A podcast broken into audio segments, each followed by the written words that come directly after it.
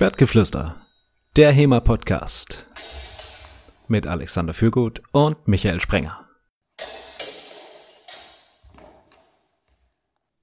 Liebe Hörerinnen, liebe Hörer, Schwertgeflüster steht zu seinem Wort. Zwei Mann, ein Podcast. Heute Folge 100. Das heißt, wir werden wahrscheinlich nie mit diesem Podcast aufhören. Und wie versprochen, werden wir auch heute das Thema behandeln, worum es, was wir in der letzten Folge schon angekündigt hatten, nämlich ähm, den Umgang mit Zombies. Das Thema ist heute, wie du mit Schwertkampf die Zombie-Apokalypse überleben kannst. In diesem apokalyptischen Sinne, hallo Alex. Hallo Michael, da hast du völlig recht. Ja, nicht alles letzte Folge war ernst gemeint, aber an dieser Stelle, da machen wir keinen Rückzieher. Da halten wir unsere Versprechungen ein und gehen auf ein völlig neues Territorium. HEMA gegen Zombies ähm, ist ja ähm, immer, immer wahrscheinlicher. Es gibt ja durchaus äh, Substanzen, also Chemikalien, biologische Kampfstoffe, alles Mögliche, ähm, ABC-Waffen generell, die durchaus dazu führen können, dass hier auf der Welt eine Zombie-Apokalypse ausbricht. Und wer wäre dafür geeigneter, diese zu überleben, als historische Fechter? Was meinst du? Ja, ich meine, wir leben ja hier auch in Europa. Ist ja nicht so, dass jeder einfach 13 Schusswaffen mit 100 1000 Schuss Munition bei sich daheim liegen hat. Wir sind ja hier nicht in Amerika. Das heißt, das kommt aus der ganzen Gleichung raus. Das wird nicht so laufen wie in den amerikanischen Zombie-Filmen bei uns. Was man sich nämlich viel leichter besorgen kann, ist ein scharfes Schwert oder wie du zum Beispiel eine helle Barde. Ne? Die hast du ja, ja, beim, die hast ja äh, vor zwei Wochen auch schon sehr erfolgreich eingesetzt. Ja, da habe ich mit, der, mit den Hemapoly-Zombies kurz einen Prozess gemacht. Ähm, das ist in der Tat, also wenn ihr ne, äh, älter, 18 und älter seid, dann steht es euch frei, euch äh, scharfe Blankwaffen zu besorgen. Und das ist durchaus etwas, was für die HEMA äh, für die HEMA-Apokalypse, für die Zombie-Apokalypse. die HEMA-Apokalypse ist, wenn dann jeder HEMA machen muss. Da fechtet man einmal mit jemandem und wird von Leuten angefochten und dann äh, hat man sich mit dem HEMA-Virus infiziert und möchte dann auch mehr HEMA machen. Genau. Was auch nicht schlecht wäre. Ja, sobald du, wenn du einmal von mir einen Twerhau gefangen hast, denkst du ja, muss ich, muss ich auch machen, muss ich auch können. Ja. Ich habe sogar, äh, also wir haben natürlich wieder wie immer ausführlich recherchiert für diese Folge heute. Und ich bin hier auf einen Artikel vom Focus gestoßen. Ja, also dieses ähm, seriöse Magazin, was es da im, im Zeitungskiosk äh, zu kaufen gibt. ja. Ähm, und die haben auch einen Guide veröffentlicht. Mit diesen Regeln überleben sie die Zombie-Apokalypse. Und Punkt eins, wo ich absolut hundertprozentig zustimmen kann, ist, besorgen Sie sich eine Waffe und lernen Sie damit umzugehen. Ja, also das ja war wirklich im HEMA schon die halbe Miete gemacht. Also vor allem Leute, die mit Anfängern Umgang haben, wissen das, wie oft die einfach ohne Training in die Luft schlagen, auch mit so einem Schwert, obwohl ja. sie eigentlich versuchen, jemanden zu treffen. Ja. Vor dem, vor dem Partner abstoppen, in die Luft schlagen, ähm, also die kuriosesten Sachen passieren ja im Anfängertraining. Und das sind ja, also die, die Anfängerinnen und Anfänger, die zum HEMA kommen, die haben ja schon eine gewisse, wie soll ich sagen, die wissen ja, dass es anders sein muss, ne? dass, dass es Schwertkampf nicht das ist, was man überwiegend in den Filmen sieht, dass da eben nicht in die Luft geschlagen wird. Und trotzdem geht es da am Anfang noch so ein bisschen, so ein bisschen mit Hemmungen behaftet. Deshalb umso wichtiger, sich Waffen zu besorgen und damit umzugehen, äh, lernen umzugehen. An dieser Stelle sei nochmal auf unseren Podcast ähm, zu scharfen Schwertern verwiesen. Scharfe Schwerter, scharfer Podcast hieß die Folge oder andersrum, ich bin mir gerade gar nicht sicher, wo wir das Thema natürlich wieder abschließend ähm, beleuchtet haben und da eigentlich alles geklärt haben, was ihr wissen müsst zum Thema scharfe Schwerter, wo ihr sie herbekommt, wie ihr damit trainiert und das ist auf jeden Fall, nachdem ihr dann ähm, HEMA angefangen habt, mit, mit Schwertern zu kämpfen, gelernt habt, auch ein ganz wichtiger Fakt, zu gucken, wie schnibbelt man eigentlich richtig mit einem scharfen Schwert. Ja, man muss ja auch dazu sagen, so diese dieses Ambiente in der Trainingshalle ist ja schon auch ein bisschen entspannter. Da hat man einen Trainingspartner, eine Trainingsgruppe. Wenn man in diesem Kontext den Umgang mit Blankwaffen lernt, kann man sich da besser drauf konzentrieren, als wenn da 15 Zombies langsam auf einen zugeschlurft kommen und so schon so äh, man von der Straßenseite hört. Da könnte ich mir vorstellen, wird man so ein bisschen unter Stress auch gesetzt Ja. äh, und tut sich da ein bisschen schwerer, die, die grob- und feinmotorischen Feinheiten zu lernen in dem Moment.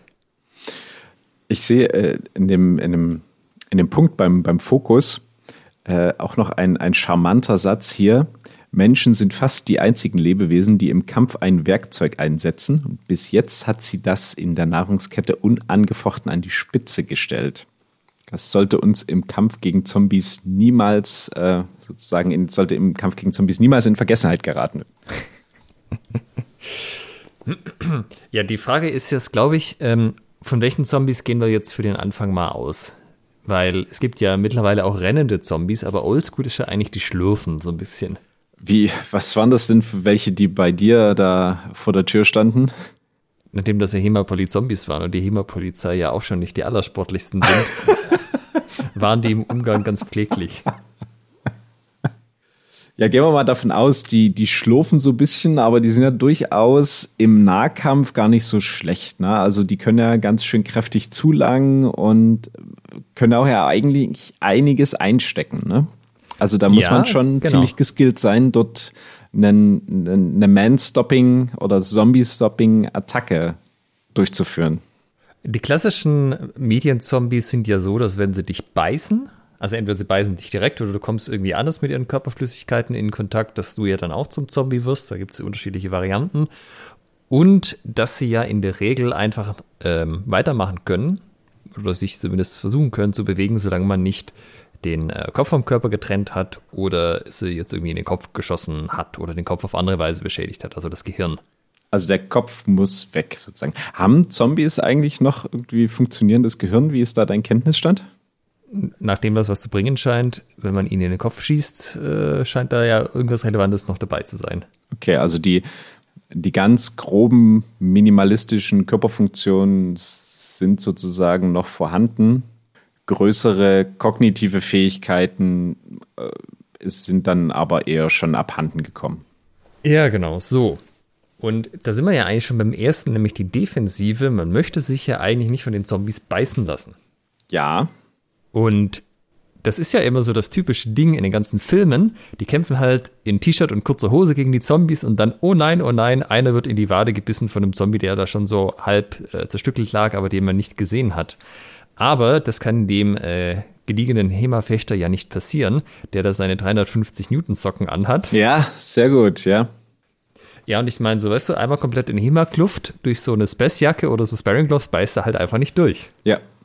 Ich habe übrigens jetzt gehört, also es, es soll einen gut recherchierten Zeitungsartikel geben, in dem mal das Gewicht einer kompletten HEMA-Ausrüstung äh, genannt wird. Das sind sage und schreibe 15 Kilogramm, die dort genannt werden. Also ich habe ja mal gemessen, 10 Kilo sind das schon. Man kommt wahrscheinlich auch auf 11 oder 12, wenn man noch ein bisschen mehr Zeugs trägt, aber 15 muss man schon. Gut, vielleicht, weil man besonders groß ist und besonders viel Fläche hat, aber ich würde eher bei 10 bleiben, 10, 11. Also wenn man das, äh, wenn man die trägt, dann wiegt man sozusagen deutlich mehr als im normalen Leben. Das ist ja auch ein wichtiger Punkt mit der Vorbereitung auf die Zombie-Apokalypse. Train as you fight. Ne? Also gewöhnt euch an das Mehrgewicht. Ich kann da Gewichtsplatten empfehlen, ähm, die nochmal sozusagen zum, zum Übertraining mitverwenden. Äh, denn es sind halt dann auf einmal ziemlich viele gegen und, und die, die, die sind ja unermüdlich, Zombies. Also die kommen ja ganz, die kommen zwar langsamer, aber eben so ganz kontinuierlich. Und da bist du schon eine Weile beschäftigt, bis du dann mal so eine größere Menge äh, so weit dezimiert hast, dass du wieder mal Luft holen kannst. Ja, aber da siehst du schon diese äh, Regeln auch im DDF-Regelwerk mit, man darf in, beim Turnier keine Haut irgendwo haben. Ja, das, ist, alles schon, weit sinnvoll. Ja? vorausgedacht. Ja. ja. Also falls mal wieder jemand fragt, äh, warum müssen wir hier Haut bedecken, ne? Das ist, es ist mal wieder ein Fakt abschließend geklärt. Zombies. Zombies. Es ist einfach die Erklärung für alles. Ich meine, auf dem Mittelaltermarkt wäre das ja so ähnlich, wenn da die Leute lagern und ihre Kettenhemden tragen und so. Da beißt er natürlich auch nicht durch, aber da ist die HEMA-Ausrüstung dann doch nochmal einen ganzen Tacken leichter und äh, sitzt meistens auch besser, würde ich sagen. Das wäre jetzt auch meine Frage gewesen. Ich meine, wir haben ja äh, unter unseren Hörern und auch unseren Gästen, die wir gehabt haben, diverse äh, Harnischträger. Ähm, denkst du, dass gerade zu Pferd und im Harnisch, dass das eine Option wäre für die Zombie-Apokalypse? Ah, Harnisch ist natürlich schon nochmal ziemlich, nochmal ein bisschen besser, aber ich weiß nicht, ob das nicht Overkill ist. Also natürlich für so Situationen mit, jetzt hast du schon 20 von den Dingern auf dir drauf und die versuchen dich irgendwie äh, wie eine Banane zu schälen, um an die weichen Teile ranzukommen. Da werden sie sich bei dem Harnisch wahrscheinlich nochmal schwerer tun als bei so regulärer HEMA-Ausrüstung. Aber auch so eine Jacke beißt du ja nicht durch. Also da kommst du nicht, nicht bis auf Fleisch runter, glaube ich. Mhm. Ohne es jetzt probiert zu haben. Deshalb ja die 350 oder mehr Newton ähm, Stichschutz bist du halt auch ein bisschen flexibler und äh, wenn du könntest ja eine Fechtmaske tragen, da kriegt man halt auch mehr Luft und dann sieht mehr von. Bräuchten wir jetzt, also bräuchten wir jetzt unbedingt Hemagier dafür, also mit der, mit der Polsterung oder reicht nicht sogar eine normale Fechtausrüstung in Anführungsstrichen? War auch eine gute Frage. Theoretisch ist sie ja auch durchstoßsicher. Ja. Ja, wahrscheinlich, wahrscheinlich würde das schon reichen, so ganz prinzipiell. Es muss ja nur verhindert werden, dass sie irgendwie da reinbeißen können. Ähm, ja, ist eben die Frage, ne, wenn man da eine, so eine Zombie-Pranke abkriegt, ob das dann ja, nicht unangenehm ist, aber. Hm. Hinterkopfschutz und Maskenlatz sind natürlich wichtig oder halt so Maskenüberzug, dass auch schön der Hals gesichert ist, der ja auch ja, aus jedem Film ein, der Hauptangriffspunkt ist. Absolut. Ähm, Punkt 2 übrigens, äh, hier bei den, bei den Praxistipps vom Fokus, ist, lernen Sie einen Zombie effektiv zu töten. Ähm, wenn der jetzt also du hast es ja schon angesprochen, ne? Kopf des Angreifers abschlagen, zermatschen oder auf irgendeine andere Art äh, entfernen. Was wäre denn dein Ansatz? Also nehmen wir mal an, das One-on-One, -on -One, Zombie kommt auf dich zu. Was wäre denn jetzt erstmal deine präferierte Waffe? Was, ist, was wäre deine Weapon of Choice? Also ich glaube, wir müssen aber schon noch mal drüber reden, was denn eigentlich so ein Zombie außer Gefecht setzt. Ich glaube, das ist nicht komplett kanonisch geklärt worden. Ähm, aber prinzipiell ist ja erstmal der Ansatz, das zu nehmen, mit dem man schon umgehen kann. Das heißt, so ein, so ein ordentliches langes Schwert, was ja auch bequem an der Hüfte getragen werden kann, wäre dann, glaube ich, schon erstmal ein guter Anfang. Man kann hauen, man kann stechen. Mhm. Es ist relativ robust. Ich glaube, damit kann man schon erstmal starten. Also du wirst dann nicht mit ähm, Stangenwaffen anfangen. Ähm, die sind ja dann schon, oder gerade Montante könnte ich mir natürlich interessant vorstellen, gegen so mehrere Zombies von verschiedenen Seiten. So ein also scharfes Montante. Die Frage ist ja, was macht den Zombie kalt? Also Kopfabschlagen funktioniert laut den meisten Filmen und Büchern. In den Kopf schießen auch. So, wenn ich jetzt, keine Ahnung, mit einer Mordaxt dem den halben Schädel wegziehe, ist der Zombie wahrscheinlich auch hinüber. Aber was ist denn zum Beispiel, wenn ich sowas wie einen Smallsword habe und dem Zombie einmal ins Gesicht steche? Na, ist das nicht wie ein Schuss sozusagen?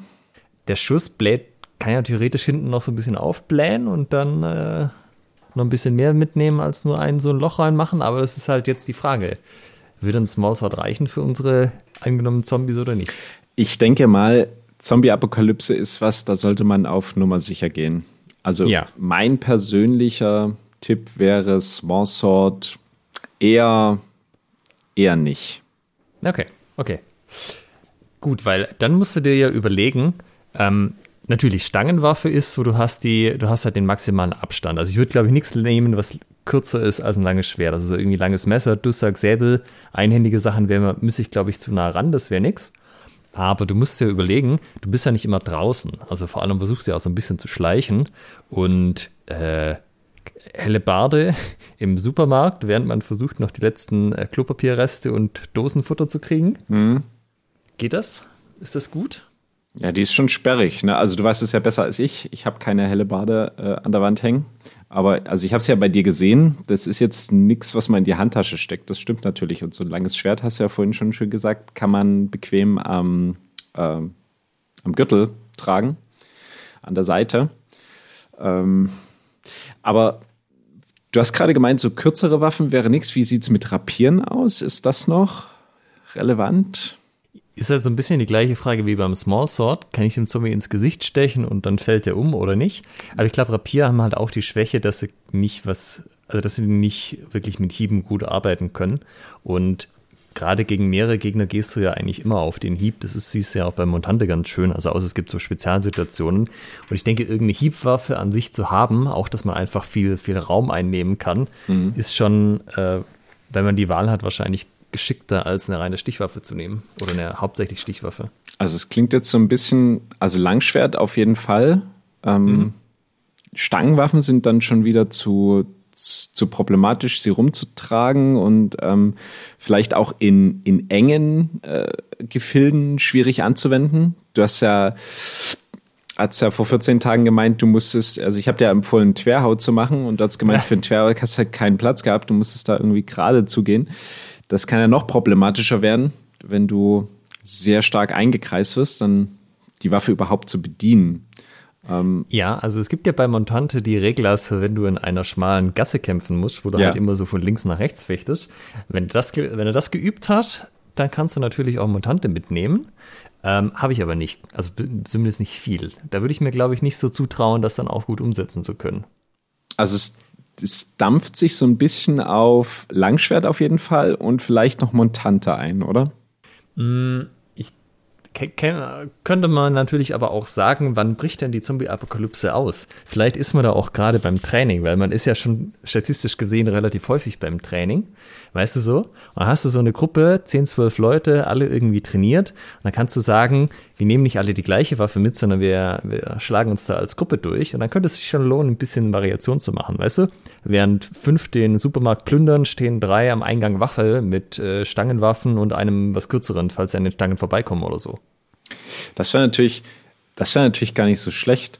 Äh, ich stelle mir das gerade so vor, du hast so den Parkplatz vom Supermarkt, da so drei, vier Montant Montanteros, äh, die, das, die das Ding da schwingen und ähm, sozusagen dort größtenteils alles, alles wegmetzeln. Das, was dann noch da durchkommt, wird dann von den Pikinären ähm, äh, aufgespießt und alles und die, die, sagen wir mal, Leute mit, mit Langschwert und, und sage ich mal, Schwert und Schwert und Buckler, die stehen dann noch so im, im Rücken der Pikinären und nehmen das weg, was da noch irgendwie vorbeikommt. Ich glaube, das könnte mir durchaus eine, eine sinnvolle, sind, würde ich jetzt als sinnvolle Maßnahme beschreiben. Ja, das Problem ist ja auch, dass wenn du Montante und Stangenwaffen hast, die hast du ja immer in der Hand. Also die lehnst du halt irgendwo hin, aber du hast nicht die Hände frei, um irgendwas anderes zu machen und gleichzeitig noch die Waffe dabei. Wenn du jetzt allein unterwegs bist, ist das natürlich schon ein Problem.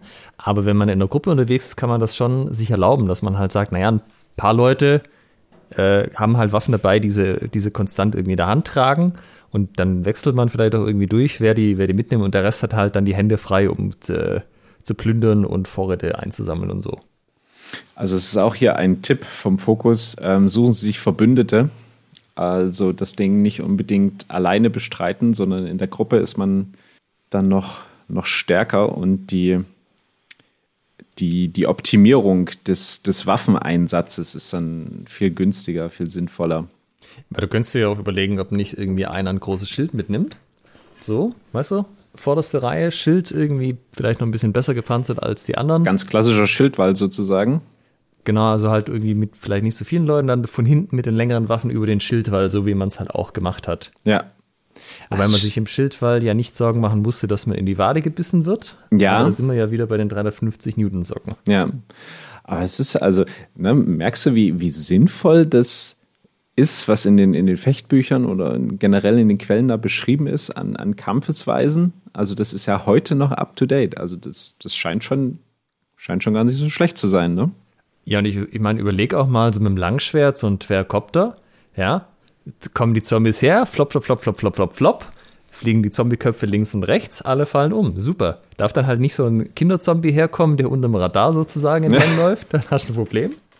Aber bis zu dem Punkt, das äh, müsste ja eigentlich dann quasi eine von den Top-Zombie-Abwehrtechniken äh, sein, zusammen mit den Montante. Ich äh, schwinge einfach mal großzügig ja, das ist dann auch wieder ein Argument, weißt du, wenn, wenn Leute sagen, so, oh, bei Turnieren, die machen ja dann einen Zwergkopter, bla bla bla bla bla. haben wir wieder ein Argument gefunden. Bam, Zombie-Apokalypse. Stellt euch mal vor, ihr steht da, habt ein schönes Langschwert, zack, zack, zack, zack, zack, zack, zack. So wie Alex das gerade beschrieben hat. Super geil. Was ja. du, was mir gerade noch eingefallen ist, also wir haben jetzt den Parkplatz gesichert, vier Montanteros, dann noch ja. irgendwie Leute mit dem Schild, dahinter B Leute mit Piken, Support, Langschwerte, ja, genau. also eine gute, gute Absicherung für den Supermarkt. Jetzt kann es natürlich trotzdem sein, dass sich da drin schon welche befinden und mhm. Supermarkt ist ja dann wirklich so ein, so ein also so ein, so ein, so ein enges Nahkampfgebiet. Und du ja. hast ja vor allen Dingen das Problem, du kannst oft, die, die Regale sind sehr hoch, du kannst, also du vielleicht, aber ich allgemein schon nicht mehr. Also ähm, drüber sehen kann ich da meistens auch nicht. Man kann nicht so richtig drüber sehen und ähm, was würdest du für eine Waffe mit in den Supermarkt nehmen? Also sagst du, Scheibendolch äh, ist, ist probates Mittel, weil da kannst du ja dann auch mehrfach zustechen und ähm, so ziemlich schnell zack, zack, zack. Ähm. Also ich glaube, noch so einen Scheibendolch dabei zu haben als Plan B oder C ist sicherlich nicht verkehrt. Haben wir am Schlachtfeld auch so gemacht. Ähm, aber ich denke schon, dass du mit einem langen Schwert, das, du bist halt sehr flexibel und ich denke, das wird auch da funktionieren, weil du kannst es ja vor dir, vor dir haben und auch wenn du so um die Kurve gehst, kannst du ja dein Schwert sozusagen zuerst um die Kurve bewegen, bevor dein Körper nachfolgt. Mhm. Und wenn dann da halt irgendwas ist, dann hat man schon an der richtigen Stelle sozusagen. Also wie bei The Witcher der ist ja dann auch immer so durch enge Gassen gegangen und hat da auch immer ein Langschwert dabei. Ja, genau, genau. Ähm, jetzt müssen wir uns natürlich der grausamen Wahrheit stellen. Ist Ringen gegen Zombies eine gute Idee oder ist es Bullshit? Ich sag mal so, du willst natürlich nicht ins Ringen gehen, weil die Chance, dass du die Körperflüssigkeit und ein Biss abkriegst, natürlich trotz Ausrüstung da ist. Aber wenn dich so ein Zombie mal gegriffen hat, wie kommst du denn da raus, ohne ringen zu können? Ja, Ne, absolut. Das genau das gleiche habe ich mir auch gedacht. Ähm, besonders wenn dich, wenn sich dann einer über, über dich, äh, der hat dich irgendwie zu Boden gerissen und ist sozusagen, hat dich auf den Boden, äh, am Boden fixiert in der Mount, ähm, dich dann mit ein paar coolen Ringtechniken dort rauszuschrimpen, ähm, deinen Dolch zu ziehen und dann ein schnelles Ende zu machen. Das ist schon eine absolut sinnvolle Geschichte. Es reicht ja auch schon, wenn dich jemand am Arm nimmt, wenn du kein Training hast und das noch nie probiert hast. Die, die Art und Weise, wie versuchen die sich da Leute rauszuwinden, ist, also, wenn dich jemand zum Beispiel Handgelenk greift und irgendwo hinzieht, die ineffizienteste Art und Weise zu versuchen, da rauszukommen und die, die am wenigsten funktioniert, ist einfach kräftig in die andere Richtung gegenzuziehen. Ja. ja. Und das ist aber das, was halt, äh, ich habe das mit vielen Leuten ausprobiert, dass was die Leute machen, ganz intuitiv. Und es ist viel geschickter, einfach den Arm zu drehen oder das eigene Handgelenk, also da, wo man gegriffen wird und sich da aus dem Griff rauszuwinden. Viel effizienter braucht ein Bruchteil der Zeit und ein Bruchteil der Energie. Aber wenn dir das noch nie einer gezeigt hat und wenn man das vor allem nicht trainiert hat, macht man das nicht von alleine. Und so dieses, ja, praktisch der Zombie am Arm, man gerät in Panik, versucht irgendwie wegzukommen und der kommt immer näher und zieht sich zu dir ran. Das funktioniert halt nicht. Aber wenn du ringen kannst, zack raus, der Zombie den man vielleicht nicht gesehen hat, steht mal wieder einen Meter weiter und dann kann man in aller Ruhe wieder seine Waffe einsetzen. Mhm. Ich würde auch empfohlen, gehen Sie kein Risiko ein und äh, zögern Sie nicht. Also hier steht zu schießen, wenn man irgendwie Schusswaffen hat, aber sozusagen eben im übertragenen Sinne zö nicht zögern, die Waffe einzusetzen. Ähm, grundsätzlich ist jeder verdächtig, der torkelt, humpelt und keinen menschlichen Laut von sich gibt. Ja. Und auch hier steht, lassen Sie diese Wesen nicht zu nah auf sich zukommen und benutzen Sie sofort Ihre Waffe. Ja, was ich mir noch vorstellen könnte, wäre vielleicht, ich habe zwar gesagt, keine einhändigen Waffen, aber schweren Buckler könnte ich mir noch vorstellen. Weil dann kannst du den Buckler halt so schön, ja, die Zombies auf Abstand halten. Ja. Die und dann, dann unten erstmal so. die, die Beine wegnehmen. Und wenn er dann nicht mehr laufen kann, sondern nur noch kriechen, dann kannst du auch recht, recht geschmeidig da ein Ende machen. Ja, oder so generell halt um den Buckler drumherum arbeiten. Ja, dann, also wenn der Buckler das erste ist, wenn die Zombies greifen, dann hast du da halt was zur Ablenkung. Du kannst da mal so ein bisschen Abstand herstellen, wenn dem, also wenn du mit dem Buckler quasi einen Schildschlag machst und dann dich da davon wegdrückst und so. Finde ich gut. Also so ein, ja. so ein Schildschlag, wenn du den gut machst und vielleicht auch die, die Kante an, also Zombie, das ist ja auch so ein, so ein bisschen, das ist ja eigentlich nichts mehr so richtig Festes. Das ist ja schon halber Matsch. Ähm, wenn du da die Kante vom Buckler ansetzt, dann kriegst du ja vielleicht auch direkt den Zombie geköpft. Ja, und ich meine so, das ist vielleicht schon auch was für einen Supermarkt, wenn man so um die Ecke geht und dann steht da einer und man hatte nicht mit ihm gerechnet und hast ein Schild halt vorne, dann ist auch schon mal was, was dich so ein bisschen schützt. Und das kannst du auch noch transportieren, weil du dieses äh, Schwert und Schild gleichzeitig in der Scheide irgendwie mitzunehmen, dass der, der Buckler damit dran ist, das geht ja auch noch. Hast du auch wieder die Hände frei und kannst aber trotzdem relativ schnell ziehen, mhm. wenn es sein muss. Ja, finde ich gut. Ein Punkt hier noch auf der Liste, das äh, kann ich als Mentaltrainer natürlich nur unterstreichen. Bleiben Sie positiv. Ohne Optimismus und den Hauch eines Hoffnungsschimmers in ihren Gedanken erlöscht der Überlebenswille. Außerdem ist es egal, in welcher Lebenssituation sie sich befinden. Optimismus hat noch nie geschadet. Sehr schön. Es ist ganz wichtig, sich auch mental auf die Zombie-Apokalypse vorzubereiten. Das unterschätzt man manchmal. Ne? Ist also, das eine Anfrage, die du häufig kriegst von deinen Klienten? Ähm, also es kommt, also du weißt ja, wie, wie, wie bei mir das Postfach aussieht. Also es ist ja gut kommen gut Anfragen ne? und durchaus natürlich auch Zombie-Apokalypsen. Also es ist ein absolut ähm, absolutes Thema, Thema in der Welt, ja. Mhm. Ja, ja. Ähm, Wäre dann hier so eine, das ja, das hat, jetzt hat sich das mal gelohnt, dass ich zehn Jahre lang Schwertkampf trainiert habe. Ja. Da lasse ich mich jetzt nicht lumpen. Ja. ja, genau. Das ist die richtige Einstellung, weißt du? Alle anderen so, oh mein Gott, Zombie-Apokalypse, was soll ich nur tun?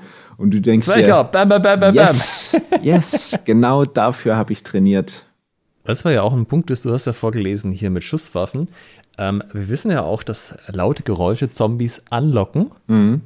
Und wenn du halt da mit deiner, mit deiner Pistole rumschießt, dann lockst du halt wahrscheinlich weitere Zombies an und dann ja. geht das immer so weiter. Schwert macht er nur so. genau. Ähm, ne, außer man hat jetzt halt bei einer HEMA-Gruppe trainiert, die so Kampfschreie macht. Das müsste man dann halt in dem Moment vielleicht so ein bisschen unterdrücken. Also, da ist halt so ein äh, Hey ja oder so, so ein lautes, was sich durch die, durch die Gassen der Innenstadt trägt, vielleicht nicht das Richtige. Da eher so auf Stoßatmung übergehen, so zack, zack, zack. Genau, ich denke, ich denke, das passt ja. ja. Ähm, Worüber haben wir jetzt schon alles geredet? Wir haben über die verschiedenen Waffentypen geredet, haben mal wieder gemerkt, dass Langschwert natürlich auch hier die Königsdisziplin ist. Ähm, es lässt sich einfach nicht wegdiskutieren. Deshalb, ne, also auch wieder die Antwort auf die Frage, warum machen 90 Prozent aller Hemaistinnen und Hemaisten Langschwert? Es ist die beste Waffe für die Zombie-Apokalypse. Das ist einfach ja. das Schweizer Universal-Taschenmesser oder Taschenschwert für die Zombie-Apokalypse. Ja, es ist halt irgendwie die gleichen Gründe wie früher. Es ist halt brutal flexibel, es passt für die meisten Situationen ziemlich gut. Du kannst es gut mit dir mittransportieren, es ist schnell gezogen, also das ist schon alles in allem. Kannst du gut was mitmachen. Mhm. Weißt du, selbst wenn jetzt irgendwie, es kann ja sein, äh, wenn man noch einen Zombie hat, der so ein bisschen frischer ist, jetzt machst du einen Hieb und jetzt bleibst du so ein bisschen in dem hängen. Ja. ja?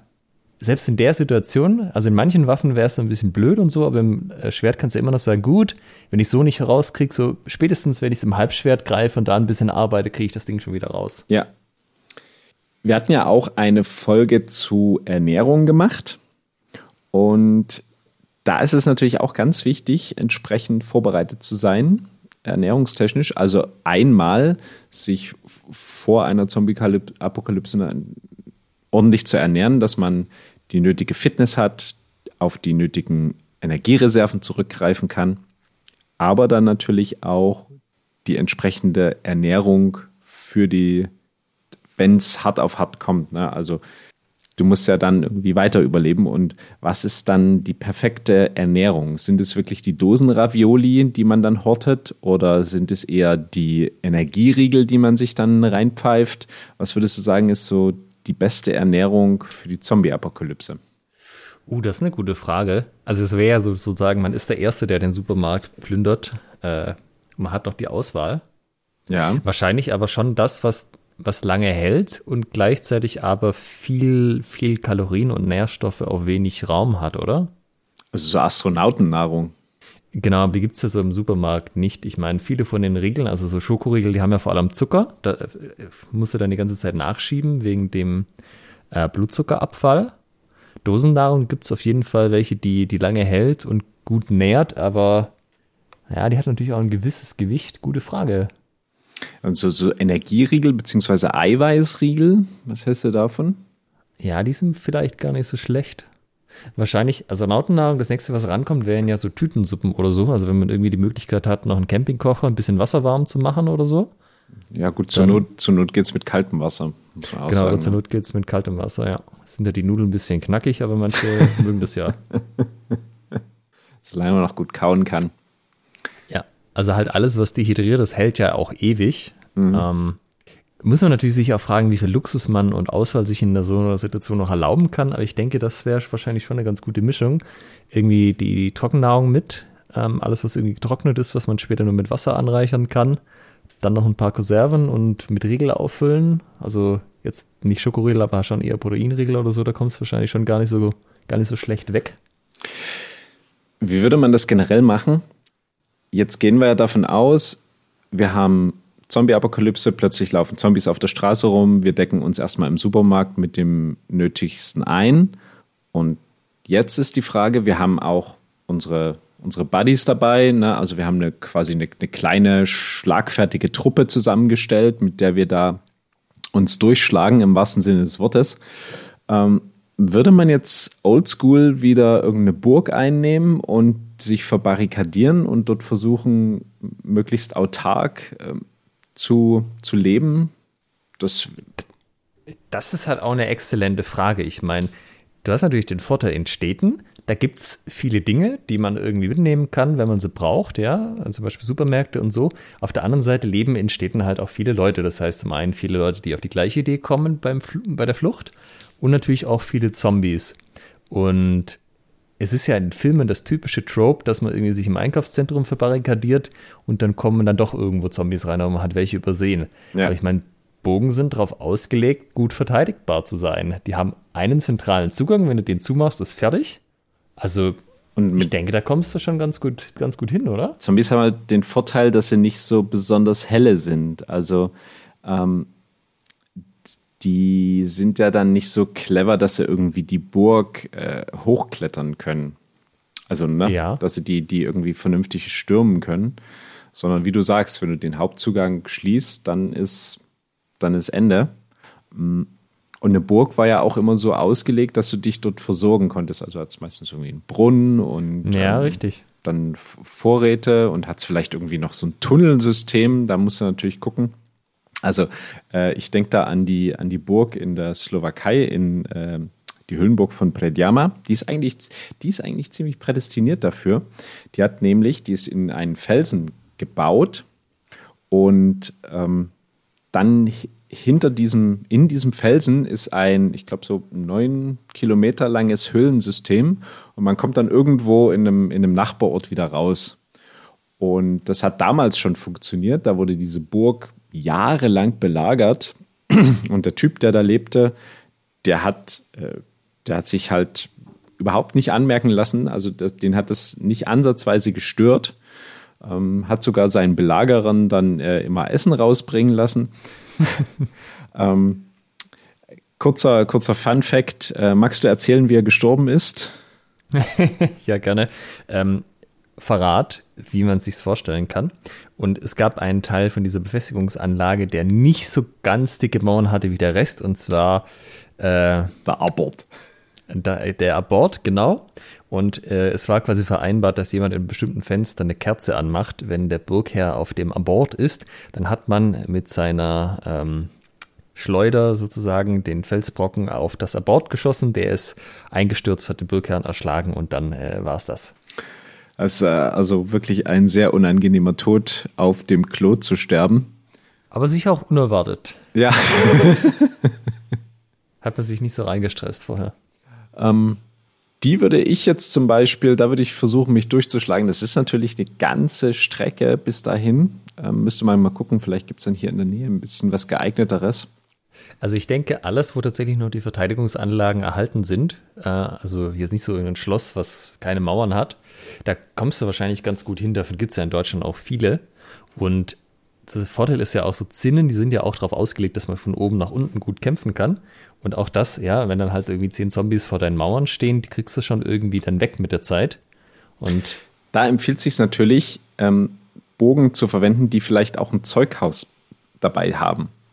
Ach, stimmt, ja. Also jetzt, wo ich sage, ich bin eigentlich auch blöd, ähm, bei mir um die Ecke ist, also um die Ecke, in der sächsischen Schweiz, ein paar Kilometer entfernt, ist die Festung Königstein. Ähm, da stehen auch Kanonen zur Verfügung. Ähm, da ist ein riesiges Zeughaus, riesiger Brunnen.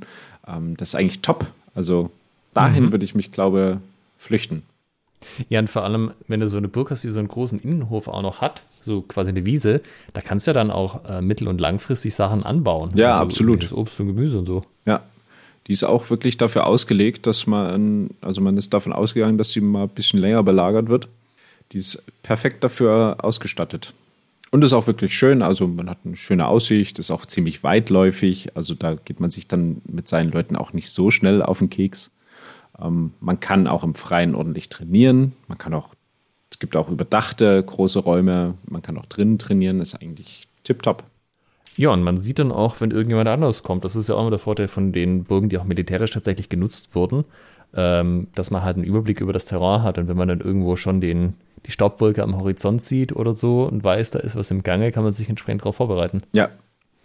Ja, Zeughaus ist natürlich praktisch, weil dann hast du einen ausreichend großen Nachschub an Waffen und sonstigen Dingen. Ja, und die Festung Königstein hat auch einen ausgeprägten Weinkeller, also da muss dann wirklich keiner, keiner leiden unter der Zombie-Apokalypse. Wobei Pflege natürlich schon so ein Punkt ist. Ich meine, wenn du ein Zeughaus hast, hast du das Problem auch nicht, weil du natürlich alles, äh, die haben wahrscheinlich WD-40 und Ballistol in äh, 200 Liter Fässern oder so.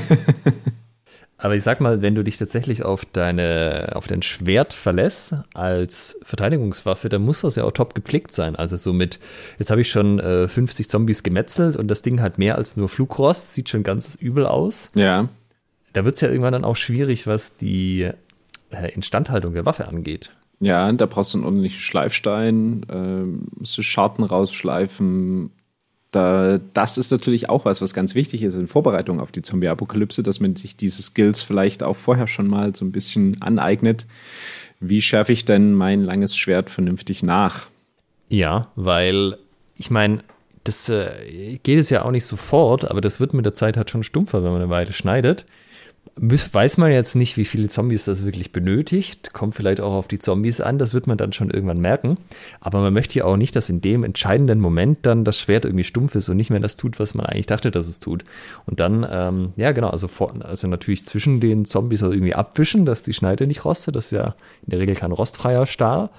Und dann, ja, immer mal wieder nachschleifen, nachschärfen. Wie du sagst, auf jeden Fall ein Thema, dass das Schwert immer gut eingesetzt bereit bleibt.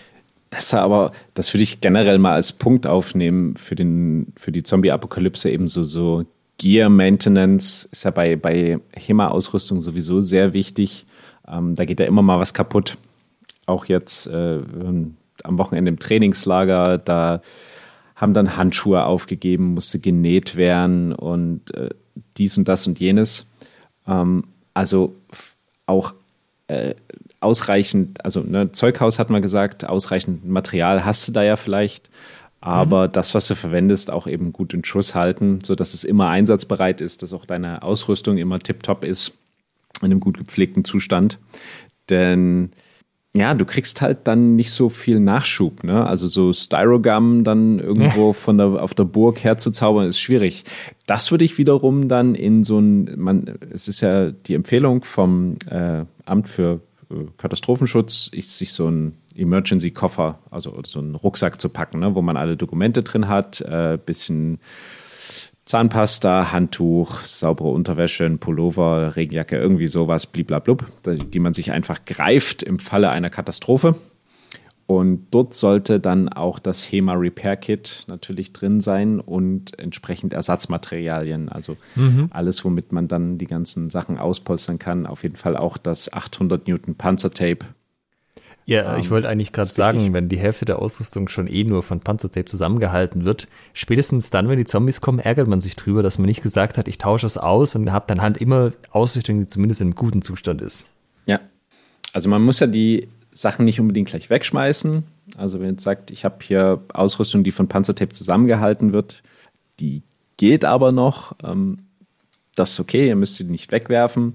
Aber denkt immer dran, äh, two is one, one is none. Also immer mindestens einmal Ersatz dabei haben für alles. Ähm, Im Zweifelsfall ist es der Ersatz, der euch das Leben rettet. Wobei natürlich so eine komplette Zweitersatz HEMA-Ausrüstung äh, da trägst du ein bisschen. Ja, das stimmt. Da sind wir beim nächsten Punkt. Wie wie machen wir das? Also, na, jetzt hier bla bla bla, Zombie-Apokalypse. Ähm, was, was ziehst du dich einmal komplett an äh, direkt? Ja, ne? Denn du musst ja dann da durch, ja, auf jeden Fall. Und ich dann, denke schon, ja. Dann brauchst du dann sozusagen noch dein, dein Rollback oder dein, was auch immer du hast, deine, deine, dein Gearback. Ähm, das musst du dann auch mit dir rumtragen. Da ist ja auch nochmal komplette Ausrüstung drin. Ja, aber du musst ja schon auch äh, Essen, Trinken, so das, was du daheim hast, mitnehmen, das für Pair-Kit und so. Man braucht ja schon noch ein paar andere Sachen. Vielleicht so ein Mini-Reiseschlafsack noch. Mhm. Also, das ist eine gute Frage. Was, was nimmt man da am besten, äh, um das zu transportieren? So eine, so eine klassische hier, so eine Ullmann Rollback, wo man, wo man alles reinkriegt? Oder behindert die einen dann doch mehr, als dass sie Nutzen bringt? Also ich denke, du darfst nichts nehmen, was man hinter sich herzieht, weil dieses äh, auf Asphalt Dinge hinter sich herziehen ist ja erstmal brutal laut. Ja, ja das, äh, okay. Passt nicht zu dem Schleichen. Und wenn es dann querfeldein durch den Wald geht, kannst du es ja auch nicht kannst du Stein ziehen. Ja, ja, stimmt. Also wir brauchen schon irgendwie Rucksäcke. Genau, genau. Ähm, wahrscheinlich sogar am besten so ein Wanderrucksack, den man an der Hüfte auch zumachen kann, dass der auch gut sitzt. Ähm, ja. Aber ich sag mal, an der Rucksackgröße und Volumen scheitert es bei den meisten Hemaisten ja nicht, die ihr Zeugs jetzt äh, irgendwo verpacken. Ich meine, ich kenne auch den Typus, man hat halt die Ikea-Tasche dabei, die große blaue. Ja. Da wird man ich. sich halt auch bei der Zombie-Apokalypse dann in den Hintern beißen, dass man keinen ordentlichen Rucksack hat, aber bei den meisten ist es ja schon irgendwas, was man auch im Rücken auftun kann. Ja, also ich habe auch jahrelang mit, mit Rucksack äh, das Ganze gemacht. Da hat die Maske reingepasst, die Jacke, die Hose, ähm, Schuhe, alles, was man da brauchte. Ähm, ich sag mal, bei der Zombie-Apokalypse sind dann die Protektoren nicht so wichtig. Ne? Ähm, wir haben auch festgestellt, dass Fechtausrüstung an sich schon reichen würde.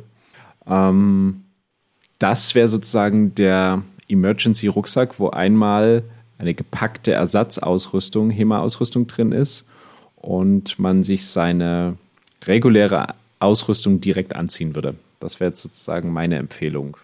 Mhm. Naja, es hat ja schon, also gerade zum Beispiel Rashguards oder so sind ja darauf ausgelegt, langlebig zu sein, schnell zu trocknen, sich äh, nicht leicht durchzureiben. Ja, Rashguard, also Schürfschutz, das ist ja auch was, man kennt ja auch das aus den ganzen Filmen, wenn dann die Apokalypse schon ein paar Monate her ist oder so, dass die Leute alle so in Fetzen rumlaufen. Das sollte ja dann mit äh, entsprechender Funktionskleidung theoretisch eher weniger passieren. Das war also hier äh, Shoutout an Eight Openings ähm, bezüglich dieser erstklassigen HEMA Rash Guards. Und vielleicht gibt es ja demnächst auch eine HEMA Zombie Apocalypse Edition von Eight Openings. Ähm, powered by Schwertgeflüster. Das wäre eigentlich ganz witzig. Das wäre dann das Rush Guard für die Zombie-Apokalypse. Da kann man dann auch seine Buddies direkt erkennen. Ne? Also du siehst dann von Ferne irgendjemanden und wenn er so einen Rushguard anhat, dann kannst du ziemlich sicher sein, dass das ähm, jemand ist, dem du da vertrauen kannst. Das sind dann halt keine Amateure, das sind Leute, die haben sich genau. mental und finanziell darauf vorbereitet. Trained Professionals. Ja. Ja, also würde wahrscheinlich ganz gut passen, ja. Das ist so ein bisschen das äh, jetzt nicht mehr so geheime Erkennungszeichen dann. Ja, ich meine, gut, ein Zombie kann das ja sowieso kognitiv nicht verarbeiten, der hat ja davon nichts, aber einem ja. selber bringt das ja viel. Und dann ja, ja, auf jeden Fall auch so für, für das Zusammengehörigkeitsgefühl, was ja wieder der, äh, dem Optimismus gut tut. Ja, absolut. Ja, aber, wir haben. Ja. ja. Die Sache, also nochmal zu den Waffen zurück, weil ich, es ist ja schon so, wir sind jetzt davon ausgegangen, du hast natürlich dann viel Training, aber es kann ja auch sein, die Zombie-Apokalypse, also du hörst diesen Podcast, denkst dir, Mann, die haben sowas von recht, ich fange jetzt HEMA an, weil dann kann ich, dann bin ich vorbereitet. Und dann bist du aber erst so ein paar Monate dabei und dann kommt die Zombie-Apokalypse über dich. Und dann fühlst du dich vielleicht noch nicht so firm mit einer Waffe wie dem langen Schwert jetzt, was ja gerade auch beim Schneiden so einen gewissen Skill auch braucht. Äh, also da kann man ja auch einiges falsch machen. Ich glaube, dann dreht sich aber die Gleichung schon um, welche Waffen besser sind, oder? Du meinst, wenn man nicht so geskillt ist, empfehlen sich andere Waffen? Ja, ich, ich denke schon, oder? Ja, also wenn ich jetzt bei von meinem Anfängerkurs ausgehe, na, wir fangen ja mit Ringen an, dann waren, haben wir mit Dolchen trainiert und haben jetzt einhändige Waffen gehabt. Ähm, also ich glaube, so mit, mit Dolchen und einhändigen Waffen, da kann ich die problemlos ins Gefecht schicken. Ähm, ich würde denen auch jetzt problemlos zutrauen, dass sie eine zweihändige Waffe, also ein langes Schwert führen können. Ähm, aber so, so richtig geskillt sind sie eher so auf die einhändigen Sachen. Ähm, ja, ist auch die Frage, wie man, wie man damit in der Gruppe umgeht. Ob man, ne, die willst ja auch nicht an, an vorderster Front dann damit verheizen, sondern dann vielleicht die, die etwas äh, Jüngeren im Sinne von äh, jünger dabei, noch nicht so, noch nicht so krass trainiert. Ich sag mal, wir haben ja gelernt, es braucht 10.000 Stunden, um ein etwas zu perfektionieren und wenn, selbst mit regelmäßigem HEMA-Anfängertraining dauert das eine Weile, bis man die 10.000 Stunden voll hat. Daher vielleicht Anfänger eher in der zweiten Reihe starten lassen und ja, eher so mit einhändigen, eher mit kürzeren Waffen. Ehrlich, ich hätte jetzt tatsächlich eher so in Richtung Speer gedacht. Mhm, aber das ist, ja, weiß nicht, äh, das ist ja schon, also ein Speer ist schon ziemlich tricky zu führen. Das ist nicht ganz so trivial, so eine, ähm, so eine wirkliche Stangenwaffe zu führen. Also ich habe das mal, ich habe mal, ähm, als ich in Göteborg gelebt habe, habe ich da einen Kurs mitgemacht, also quasi wöchentliches Training zum zur halben, halben Stange mhm. oder Viertelstange, frag mich da hier halt so das ungefähr mannshohe Ding. Ja. Und also das ist schon durchaus intuitiv, ja, aber gerade, also für, für, für mich ging das ganz gut, denn ich konnte schon mit dem Langschwert fechten, hätte mir als aber als Anfänger das nicht unbedingt äh, dazu getraut, damit richtig umzugehen. Also, das war ja wahrscheinlich halbe Stange nach Meier. Ja. Und bei Meier ist das, also er sagt zwar, das war ja auch was für den Speer, aber eigentlich, was er damit macht, ist ja helle Bade. Also ja. deshalb macht er ja so viele von den äh, Hiebbewegungen. Aber wenn du einfach nur einen Speer hast, nicht zum Hauen, einfach nur mit spitzem Ende vorne dran, das ist schon ziemlich simpel. Also das ist halt einfach ein, äh, du kannst den Leuten so im Crash kurz mal kurz zeigen, wie man zählt. Die meisten kriegen das aber auch so eigentlich ganz gut hin. Und einfach, äh, wenn du da jemand siehst, zack, das Ding in den Kopf und wieder zurückziehen. Und das ist halt wirklich ja nur eine Bewegung. Speer nach vorne, Speer zurück, Speer nach vorne, Speer zurück. Und das kannst du im Endeffekt in fünf Minuten lernen und das äh, und dann auch nichts weiteres machen, das ist, glaube ich, schon relativ einfach. Und da kannst du die Leute halt auch gut in so eine zweite Reihe stellen, weißt du? Einfach so, äh, also Friendly Fire aus Versehen, jemand anders mit dem Speer treffen, das ist auch gar nicht so einfach. Ähm, also wenn die Leute hinter der, der Spitze sozusagen stehen. Ja. Mm. Ich weiß nicht.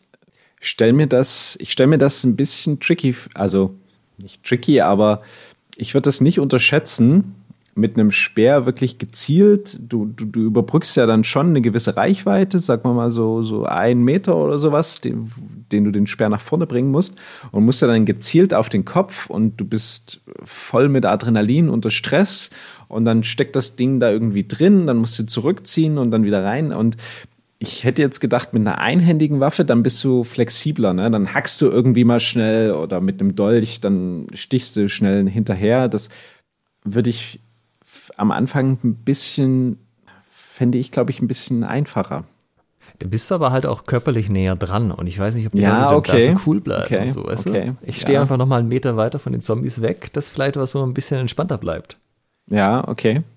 Puh, ja, schwierig. Also ja, mit Oder den Aspekten, Beispiel, ja. die du jetzt noch genannt hast, also da würde ich mich jetzt nicht unbedingt trauen, eine klare Empfehlung zu geben. Also ich bin eher so die Pro-Kurzwaffen-Fraktion, aber ja. deine Argumente sind absolut valide.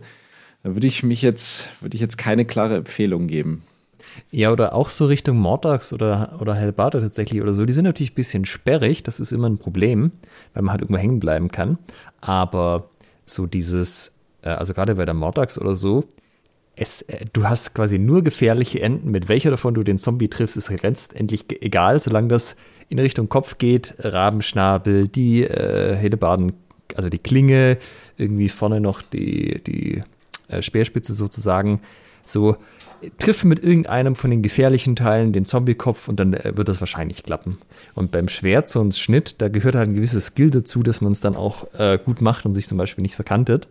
Und bei so Waffen, die eh von sich ja schon ein bisschen Gewicht mitbringen, da, da macht die Gravitation das meiste für einen, habe ich manchmal das Gefühl. Mhm. Was hältst du denn von äh, kürzeren Äxten? Also quasi so einhändig geführt, ähm, aber so also eine Tomahawk oder so? Ja, so eine, so eine richtige Axt, ne? Also die du jetzt auch im Baumarkt zum Holzhacken zum Beispiel hast, irgendwie so ein Beil. Ah, ja. Also ich glaube, die Baumarktäxte wären nicht so geil, weil, ähm, also ich glaube, das ist ein bisschen schwierig, wenn du irgendwie so sowas hast, was so ein bisschen nach vorne hinten zieht, weil ich glaube, dann rutscht dir das Ding relativ leicht aus der Hand und die Baumarktäxte sind ja auch schwerer, als sie sein müssten für die Anwendung am Mann. Wenn du dir so historische Äxte anschaust, sind die häufig ja so, dass die dann zum Beispiel eine Schlaufe dran hatten, dass sie dir nicht aus Hand fallen können oder äh, wo der Griff unten so ein bisschen ähm, wie nennt man das, also so, so quasi am unteren Ende so ein bisschen nach innen gewölbt ist, dass er ein bisschen besser in der Hand liegt. Und das sind ja meistens auch die, also entweder das Gewicht ist das gleiche und es ist aber besser halt verteilt oder es ist halt ein bisschen, also eine leichtere Waffe, die halt ein größeres Schnittblatt dann auch hat. Also jetzt nicht eben zum Holzhacken, sondern um Gegner zu bekämpfen. Mhm. Aber sowas, ja, könnte, könnte schon. Ist halt, bist halt auch wieder relativ nahe dran dann. Ja. Ich glaube, das Problem an der Axt ist auch, du kannst halt sozusagen vorbeischlagen. Also wenn du jetzt nicht mit dem Axtblatt getroffen hast, sondern dahinter und du versuchst sie dann irgendwie zu dir zurückzuziehen, dann da kannst du halt hängen bleiben. Ja, okay, verstehe. Und das kann da ja mit dem Schwert nicht passieren, weil selbst wenn du nicht triffst, du ziehst es einfach zurück und auch so, so ein Schwert festhalten geht ja nicht so richtig, weil, oder, also es geht, wenn man es quasi so kräftig an der Fläche nimmt, aber wenn die Zombies das einfach an der Schneide festhalten, dann könnte man es wahrscheinlich schon noch rausziehen und einfach nach hinten raus und ich glaube, das geht dann schon. Okay. Also wir haben jetzt drüber geredet, was wir machen, wenn wir feststellen, draußen bricht die Zombie-Apokalypse aus. Wir haben äh, Vorbereitungsmaßnahmen genannt, was man da haben sollte, was man trainiert haben sollte, ähm, was die ersten Schritte sind, worauf man achten soll, wohin man flüchten soll, ähm, wen man mitnehmen soll.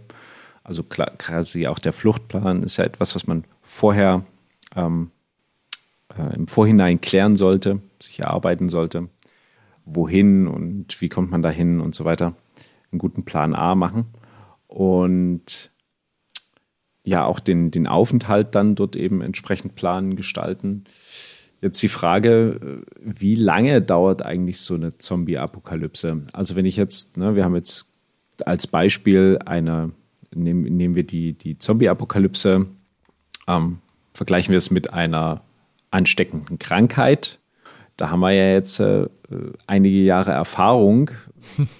Das ist ja, ähm, ist ja schon schwierig. Ne? Also gibt es eine Impfung? Ähm, darf man dann als Zombie äh, wieder mit 3G Plus irgendwo ins in die Gastro oder ähm, ja, ne? Gilt man da als genesen irgendwann? ja, da gibt es ja auch sehr unterschiedliche Herangehensweisen so. Weil manche Zombies verhungern ja dann im Endeffekt. Also die finden halt irgendwann keine Leute mehr zum Fressen und dann war es das auch. Das äh, hat sich ja dann meistens auch nach ein paar Wochen wieder erledigt. Aber andere Zombies, die kommen ja ohne alles klar. Die brauchen keinen Sauerstoff, keine Nahrung, kein Sonnenlicht. Die können da ja irgendwie ewig leben. Ähm, da hängt es natürlich ganz stark davon ab, was man da so, so vom Auge hat. Ähm, aber wahrscheinlich ist es eh eher so ein, man geht so vom, vom einen Tag in den nächsten, weil am Anfang wird man ja so ein bisschen überrascht auch und guckt dann mal weiter. Und ähm, ja, ich denke aber schon, man sollte sich auch darauf vielleicht einstellen, dass es so sagt, hey, vielleicht, also geht das mal zumindest ein paar Monate, ja. Ist natürlich schwierig, wenn man jetzt keinerlei Vorräte hat und der Winter kommt, das ist ja auch immer so das Ding. Aber vielleicht dann doch nicht zu optimistisch sein und sagen, ach, das hat sich in drei, drei Tagen alles wieder erledigt. Ja, die Erfahrung haben wir jetzt gemacht, dass es äh, so ein bisschen auch ja zyklisch auftritt. Ne? Man hat dann das Gefühl, ah, guck hier, keiner, keiner kriecht mehr über den Boden, alle laufen wieder aufrecht, alles gut und dann kommt dann die nächste, dann kommt die nächste Zombie-Welle. Dann fängt einer wieder an und hat den Zombie im Kühlraum gefunden, der noch frisch war, weil Kälte ja Prozesse, chemische Prozesse verlangsamt, lässt sich beißen, zack, neuen Zombie-Ausbruch. Ja.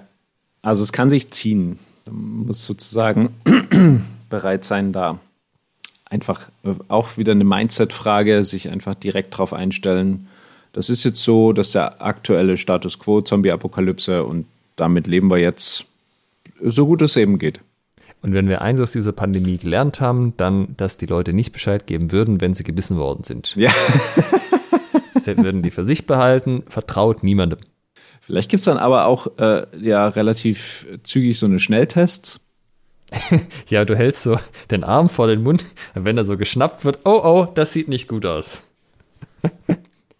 Ja, was ich aber gerade noch sagen wollte, weil es, glaube ich, ein wichtiger Punkt ist, wir sind jetzt immer so ein bisschen gewesen, dass man dann halt mit seinen HEMA-Buddies rumzieht, ja, eine Bande junger oder jung gebliebener, erwachsener, durchtrainiert, ähm, eingefochten sozusagen. Aber man will ja meistens noch seine Liebsten mitnehmen. Also bei vielen Leuten wohnt ja die Familie eh nicht in der gleichen Stadt und so, aber zumindest Partner, Partnerin. Und da sind wir ja, glaube ich, auch schon ein bisschen an dem Punkt. Ich weiß gar nicht, ob wir das im Podcast schon öfters mal angesprochen hatten oder nicht, aber da wäre es ja auch total wichtig, dass der Partner auch mit den Waffen umgehen könnte. Zumindest mal, wenn es jetzt vielleicht nicht für das regelmäßige HEMA-Training gereicht hätte, so, so die Grundlagen, ja. Ja. Dass er zumindest mal sagt, ich habe schon so ein Schwert in der Hand gehabt, das ist nichts komplett Neues. Und äh, da die typische HEMA-Fechterwohnung ja wahrscheinlich auch nicht, also sicherlich keinen Mangel an Blankwaffen hat, sollte man da halt auch vielleicht ein bisschen investieren und sagen, hey, Schatz, ich weiß, du möchtest das jetzt nicht regelmäßig machen, aber wenn jetzt morgen die Zombies dastehen, so ein paar Grundlagen solltest du schon wissen. Hier, nimm das mal, so das sind die gefährlichen Enden, so setzt du das ein. Jetzt gehen wir da mal ein bisschen üben ich sag mal, wir sind natürlich dann wieder äh, auch für diesen Fall bestens vorbereitet, denn äh, unsere beiden Freundinnen sind selber aktive Hemaistinnen, ähm, sodass wir uns da überhaupt keine Sorgen machen müssen. Ähm, also selbst wenn, wenn ich mir irgendwie einen Fuß verknicken würde, also ich kein, kein, müsste ich mir keine Sorgen machen. Meine, meine Freundin würde mich dann da, da raus äh, fechten, sozusagen den Weg bahnen mit mir auf dem Rücken. Ähm, aber den Luxus hat wahrscheinlich nicht unbedingt jeder Fechter oder jede Fechterin, dass der Partner, die Partnerin auch äh, sozusagen dass dieses wunderbare Hobby betreibt. Ähm, ja, wie, wie würde man da rangehen? Würde man dann seine, seinen Partner, seine Partnerin zum, zum Training mal mitschleppen oder dann eher sagen, komm, wir trainieren mal hier im Hinterhof oder was wäre da deine Herangehensweise? Ja, also ich meine, zum Training mitschleppen, ich könnte mir vorstellen, das haben viele schon erfolglos probiert, weil mhm. sonst würde die Freundin ja hier mal trainieren. Ähm, wahrscheinlich muss man halt so ein bisschen, bisschen den Zugang finden, der dann passt für die einzelne Person. Häufig sind das ja Leute, die man sehr gut kennt. So, der Partner und die Partnerin ähm, dass man es halt so ein bisschen schmackhaft macht, ja, wenn die Leute so ein bisschen sich vor Zombies sorgen, dass man halt über den Weg geht und sagt, Schatz, ah, wenn die Zombies morgen kommen, so ein paar Grundlagen soll es können, ja, kann man da vielleicht rein. Wenn es eher so der Fitnessaspekt ist, zu sagen, Schatz, äh, nimm das mal in die Hand, schwing das mal zehn Minuten, das ist so anstrengend. Das ist ja auch eine schöne Variante, ne? Also du, du hast ja gerade das Thema Angst angesprochen, also so ein, so ein ein, aus, der, aus der Verkaufspsychologie, ne? also mit Ängste schüren ist ja auch immer super, um Leuten irgendwie was aufzuquatschen. Ja, und genau. in diesem Fall ist es natürlich der, also ist ja mal was Sinnvolles, was man dann jemandem aufschwatzt. Ja, also vor allem halt auch diese künstliche Verknappung, so und auch, ähm, also Verknappung jetzt der Zeit. Sie könnten morgen da sein. Ja. Was würdest du dir morgen in den Arsch beißen, wenn du heute nicht trainiert hättest? Ja, da muss man natürlich auch wieder gucken, was man an Ausrüstung hat. Ich meine, wir haben ein scharfes Schwert hier und die helle Bade. Wir haben halt keine zwei scharfen Schwerter, dann wäre es auch relativ schnell geritzt. So, dann würde ich mir halt die helle Bade schnappen, meine Freundin das scharfe Schwert und dann auf geht's. Ja. Das ist ein Punkt, da bin ich vollkommen underdressed. Das muss ich gestehen. Ich habe äh, keine scharfen Blankwaffen in der Wohnung. Also ich müsste dann jetzt nochmal zum, zum Messerblock, äh, aber das ist dann halt auch, also es sind keine wirklichen langen Messer. Ich das, das längste ist dann so ein Bratenmesser, was ich hier noch am Start habe. Ähm, da habe ich gerade sehr massiven Nachholbedarf.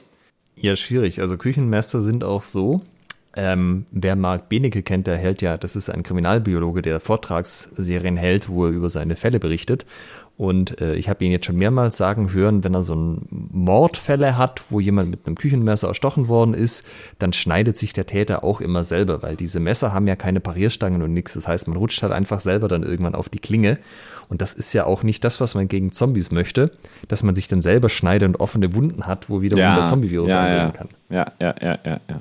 Okay, da haben wir wiederum die stichsicheren Handschuhe noch. Also ich habe ja so eine, äh, ich trage ja Fechthandschuhe drunter, unter meinen äh, Sparring Gloves. da wähne ich mich in Sicherheit. Jedoch, ähm, ja, das ist ein Manko, das muss ich unbedingt ausgleichen. Also das nicht vorhandene, äh, die nicht vorhandenen scharfen Blankwaffen hier bei mir im Haushalt. Also ja, da muss, bin ich jetzt schon auch so ein bisschen überrascht und auch erschüttert, muss ich sagen. Ich hätte jetzt gedacht, dass du dich da ein bisschen besser auch vorbereitet hast, weißt du? Ich meine, mentale ja, Training ist natürlich auch wichtig, aber das physische und die physische Vorbereitung. Ja, das, so ist, das, ist, das ist so Plan A-Thema. Ähm, da habe ich schon mit ähm, befreundeten Fechtern festgestellt, dass ich nicht so der Typ für Plan A bin. Ich bin mehr so der Abenteuerlustige. Ähm, aber in diesem Fall ist Abenteuerlust da einfach die, an, der, an der falschen Stelle. Ne? Ja, ja. Mhm. Ja, ich meine, da kannst du ja nur noch, was nimmst du dann? Dann nimmst du die stumpfe Feder und hoffst, dass sie entsprechend scharf abbricht, was äh, leider so gut wie nie passiert, aber. Ja, es kommt auf den Federtyp an. Ähm, vielleicht findet man was. Ich habe noch eine Ensifer, also damit würde ich wahrscheinlich einem Zombie den Schädel so dermaßen zermatschen können, dass ich ja, da ich auch ganz gut durchkomme. Ich wollte gerade sagen, also wenn du da mit Prellheuen zum Zombiekopf anfängst, da ja. bist du eine Weile mit einem beschäftigt. Ja. Ähm, was habe ich ansonsten noch? Ich habe ich hab noch den, den, die Stange. Ähm, das ist vielleicht dann auch so, ja, aber ist dann eben so mehr so stumpfe Gewalteinwirkung da hast so, du halt immer richtig. die Gefahr, dass die Stange bricht. Ja, aber das ist ja, also es ist kein Besenstiel, sondern es ist wirklich so aus äh, diesem, also asiatischen Kampfsport, da wird ja auch so viel mit Stangen gemacht und die hauen ja da äh, sehr intensiv teilweise auf Äste ein. ähm, Wer es noch nicht gesehen hat. Ähm, also da mache ich mir keine Sorgen. Das habe ich auch lange gedacht, bis ich dann mal beim Battle of Nations war und geguckt, äh, festgestellt habe, wie viele von diesen fetten Eigenstäben, die an sich gegenseitig zerbrechen. Ich meine, klar haben die Rüstung an, aber es ist trotzdem erstaunlich, wie leicht die kaputt gehen. Also so dieses nach jedem äh, Gruppenkampf dann erstmal äh, fünf von den Dingern aus der Arena fegen, hat mich schon überrascht. Ja. Ähm, hatten wir das Thema, weil du gerade sagst, äh, Eichenstäbe brechen, also ähm, das Thema Lanzenbrechen, hatten wir das Tjosten schon ähm, thematisiert hier? Also du hattest am Anfang mal kurz gemeint, ob zu Pferde eine Option wäre. Da können wir aber auch noch mal drauf zurückkommen. Ähm, hast du den Eindruck, Pferde sind, ich sag mal, als Spezies emotional stabil genug, um mit Zombies umzugehen? Also rein vom, vom, äh, vom biologischen Aspekt her ist Pferd ungefähr das Letzte, was ich in der Zombie-Apokalypse unter mir haben möchte. Ähm, denn Pferde sind so schreckhafte, scheue Tiere, äh, dass es, das eigentlich nicht dafür geeignet.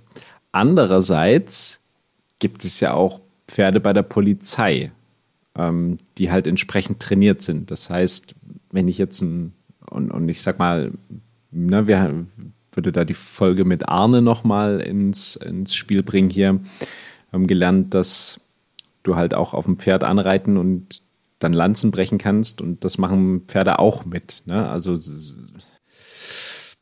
man muss sie wahrscheinlich ein bisschen trainieren, klar, äh, dran gewöhnen. Aber dann, wenn man eine gute Beziehung zu seinem Pferd hat, könnte ich mir das auch schon ganz sinnvoll vorstellen. Jetzt ist eben die Frage, wie sinnvoll ist es dann, also welche Waffe würdest du dann vom Pferd fechten? Ich denke, Tjosten wäre es wahrscheinlich nicht, oder? Also da hast du ja dann mal einen oder du das ist ja dann wie so ein Schaschlikspieß vielleicht, aber wenn der,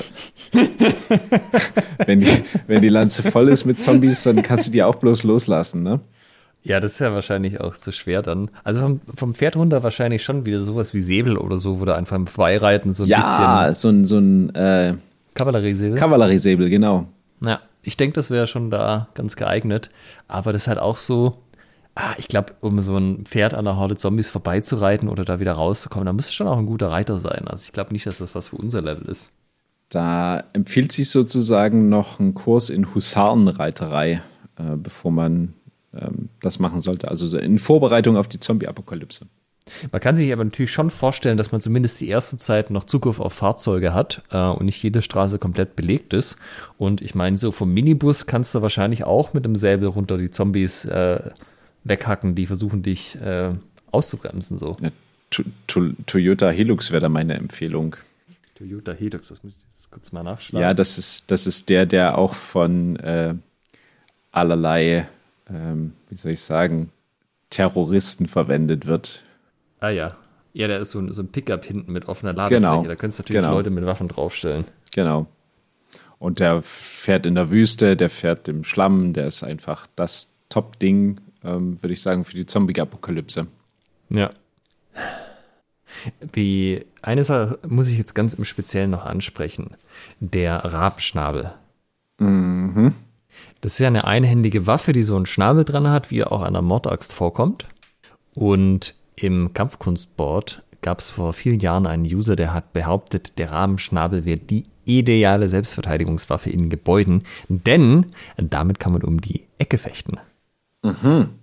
Wäre das jetzt was, wenn du das so hörst, Rabenschnabel, wo du sagst, boah, ja, das sehe ich ein, das wäre was.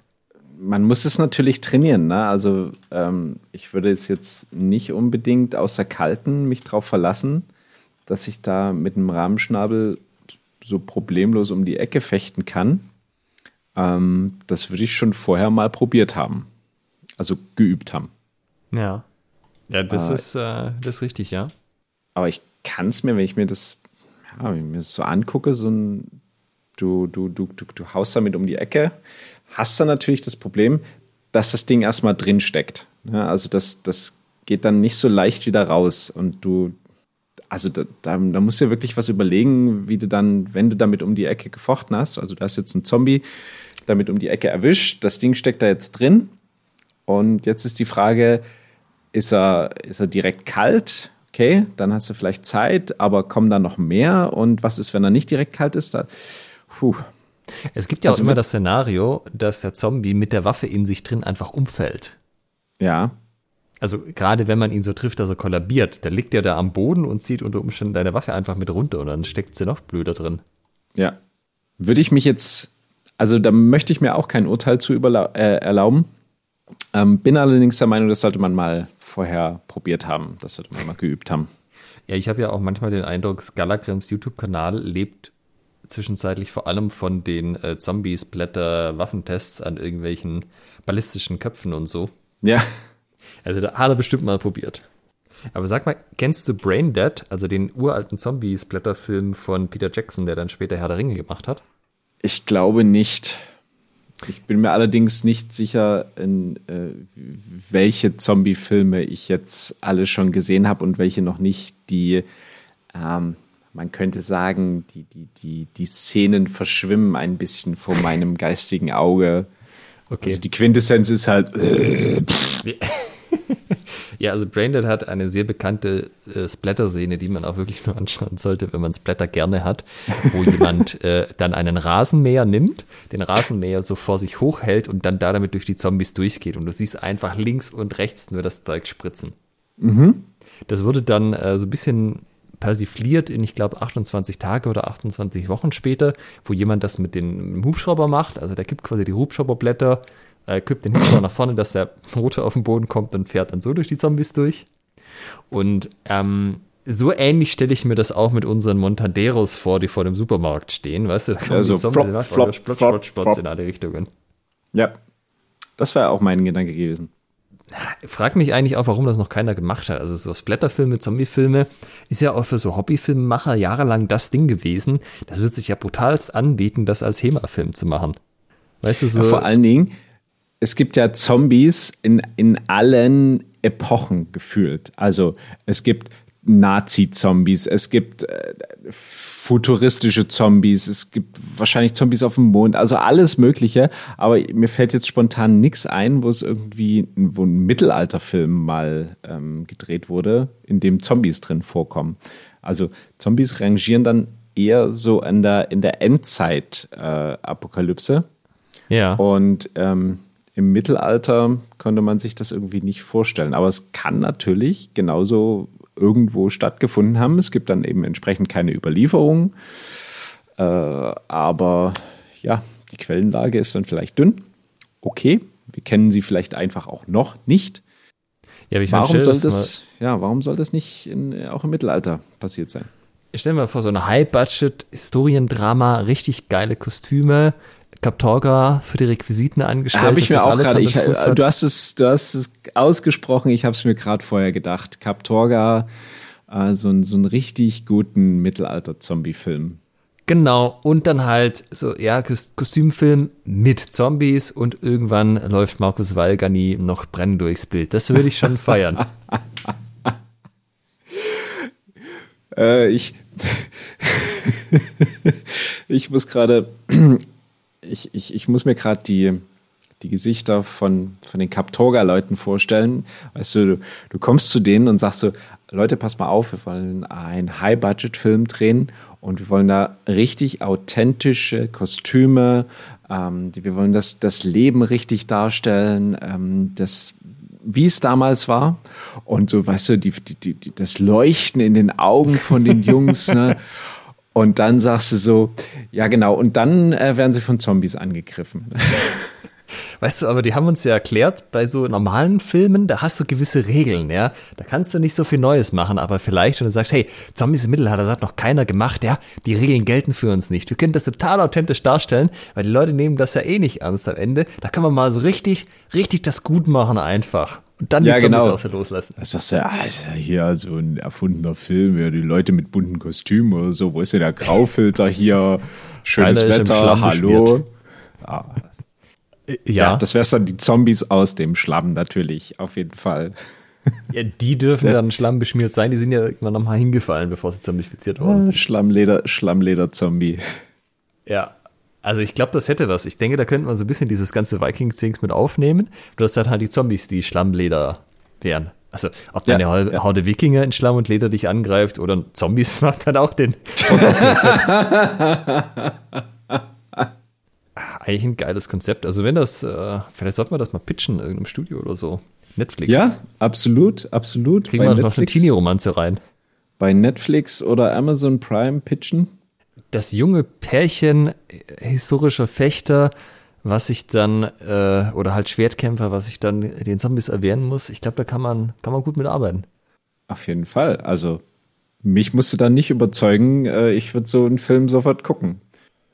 Ja, ich meine, Netflix hat auch so ein paar andere Sachen. Die haben auch in irgendeiner von ihren Naturdokus, also ich glaube Our Earth oder Our Planet at Night oder so, wie in David Attenborough, gibt es so eines Behind the Scenes, wo sie zeigen, wie sie diese Haie-Szenen drehen. Und dann stehen halt diese Taucher auf dem Boot und meinen so, ja, ah, es sind da schon viele Haie und so. Und wir haben ein bisschen Sorge, dass sie uns beißen. Ja, zieh mal halt Kette an. Und dann ziehen halt die Taucher über ihre Taucherausrüstung Kettenhemd an, Kettenfäustlinge, weißt du, so richtig mit Kapuze, wo nur dann die, der Ausschnitt im Gesicht für die Taucherbrille frei ist, Beinlinge und so. Und damit gehen sie tauchen. Also Kette funktioniert halt auch in allen Lebenslagen. Kette unter Wasser, na, wer hätte das gedacht, ne? Ja. Da wurde wäre ja schon wieder, da, da hätte ja schon wieder die, die Argumente oder die, die, die, das, wie soll ich sagen, das Gerede im Ohr, oh, Kette unter Wasser, da, da kein rostfreier Stahl, ba, ba, ba, was da passiert und im Salzwasser und hast du nicht gesehen und ja, Ja, oder Okay, überhaupt das mal. Kannst du mit Kette überhaupt schwimmen? ja, genau. Dann ist, Ja, offensichtlich sogar Du willst ja tauchen. nicht schwimmen, tauchen. Halt, Ja. Das ist vielleicht auch ein bisschen einfacher dann. Vielleicht. Ja, das wäre ja, das wär schon gut. Also, ich denke, hier ist einfach auch viel ungenutztes Potenzial noch, ähm, wo man einfach auch so ein bisschen Crossover machen kann, Genre-Konventionen vermischen, durchbrechen. Ich denke, das hätte was. Wir wären zu haben als, äh, also wir würden da Ideen beisteuern, solange wir sie nicht selber ausarbeiten wir, müssen. wir würden auch mitspielen natürlich oder die Stunt-Choreografie machen, das ist überhaupt kein Thema. Ja.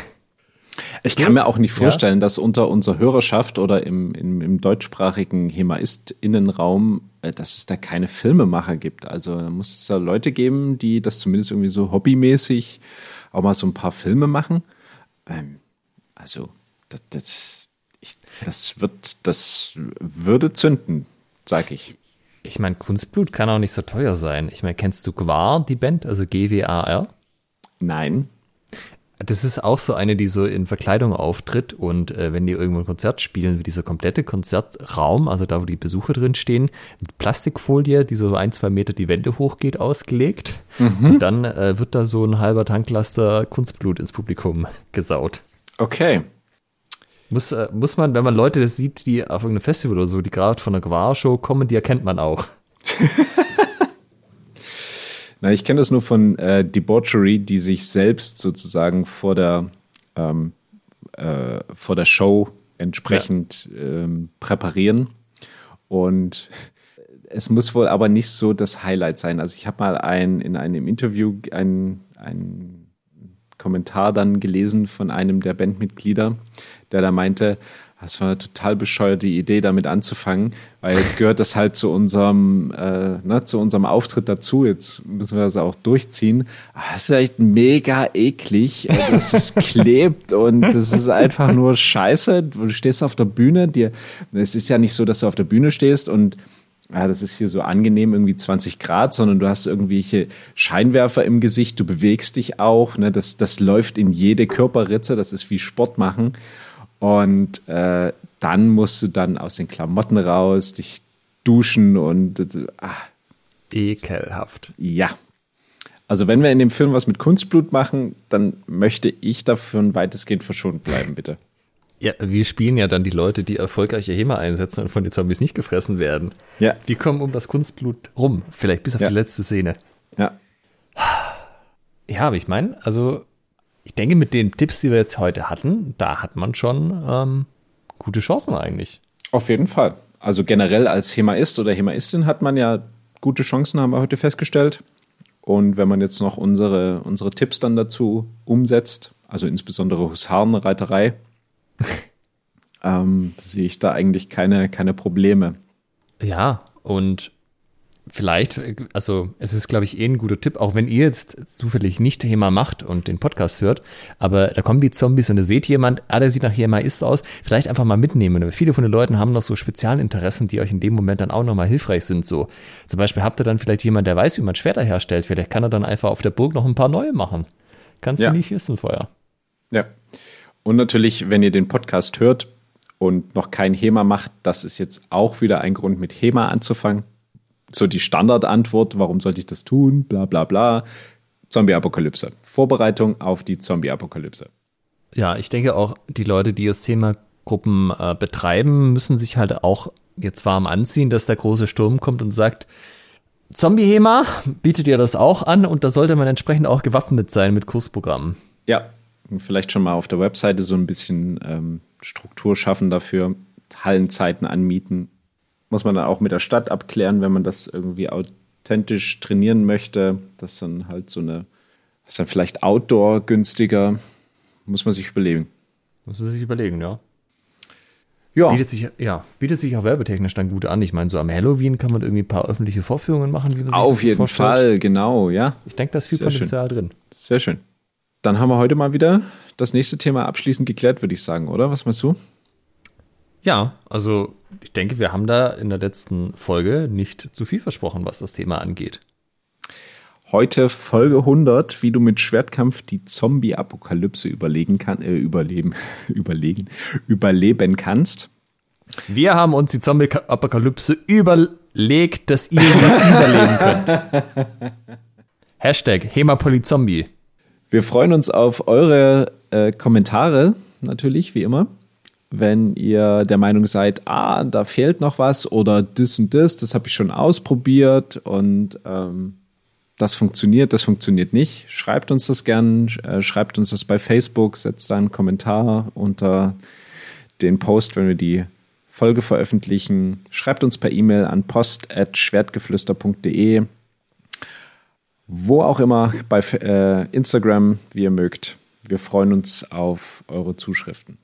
Und in diesem, in diesem Sinne, Sinne vielen gut. Dank für die heutige Folge, Alex, und äh, macht's gut bis in 14 Tagen. Tschüss. Ciao. Halt bitte noch nicht weglaufen. Ihr könnt diesen Podcast nämlich noch unterstützen. Wenn es euch gefällt, dann tut uns einen Gefallen, gebt uns ein Like auf Facebook oder bei Instagram oder bewertet diesen Podcast bei iTunes und unterstützt uns auch gerne auf patreon.com slash Schwertgeflüster, Schwertgeflüster mit UE und empfehlt diesen Podcast euren Freunden und Feinden weiter.